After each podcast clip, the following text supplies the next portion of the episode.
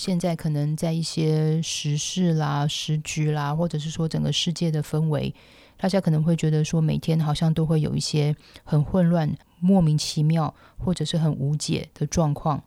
我觉得这是为什么在一些艺术作品，或者是说在音乐作品，总是会有一些有关于祈祷、有关于宗教、有关于和平、有关于恩典、有关于能够让人得到平静的相关的作品。而在这些作品当中，其实我自己非常喜欢胡格沃夫沃尔夫的艺术歌曲《祈祷》。这个简单的歌词当中，它所呈现出来的那个氛围。在前奏一下去的那个时刻，我觉得人的心情会随着音乐而平静。虽然说，呃，前奏它并不是一个就是声乐开始，然后有歌词的这个部分，可是我觉得，在这个简单的八小节，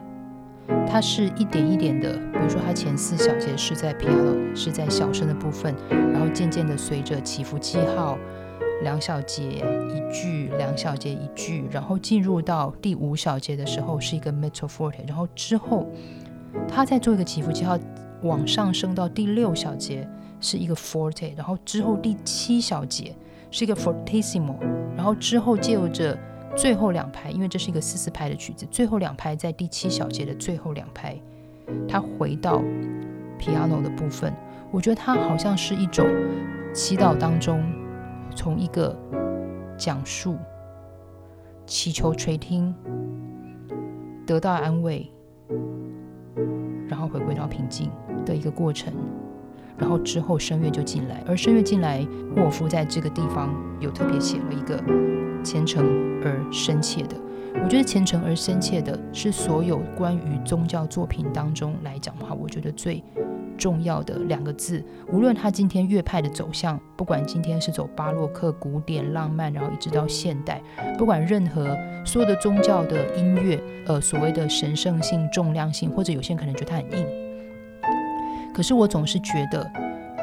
宗教的东西都是人在软弱的时候，他去彰显一个。从天而来的安慰，或者是说人性追求到最后，放下所有的世俗的纷扰，而进入到的一个平静的状态。所以我觉得这是为什么我在看沃尔夫的这首曲子的时候，关于虔诚跟深切的这两个字，我觉得它就是很重的要的一个精髓的两个字。这首曲子短短的两页当中，当他走到最后的呃尾奏的部分，六个小节。的过程当中，会看到第一个就是音量的记号回到了 pianissimo，就是三个 P。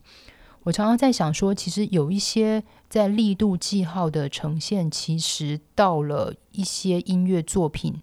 我们所要去追求跟感受的，其实是一种精神层面升华的状态。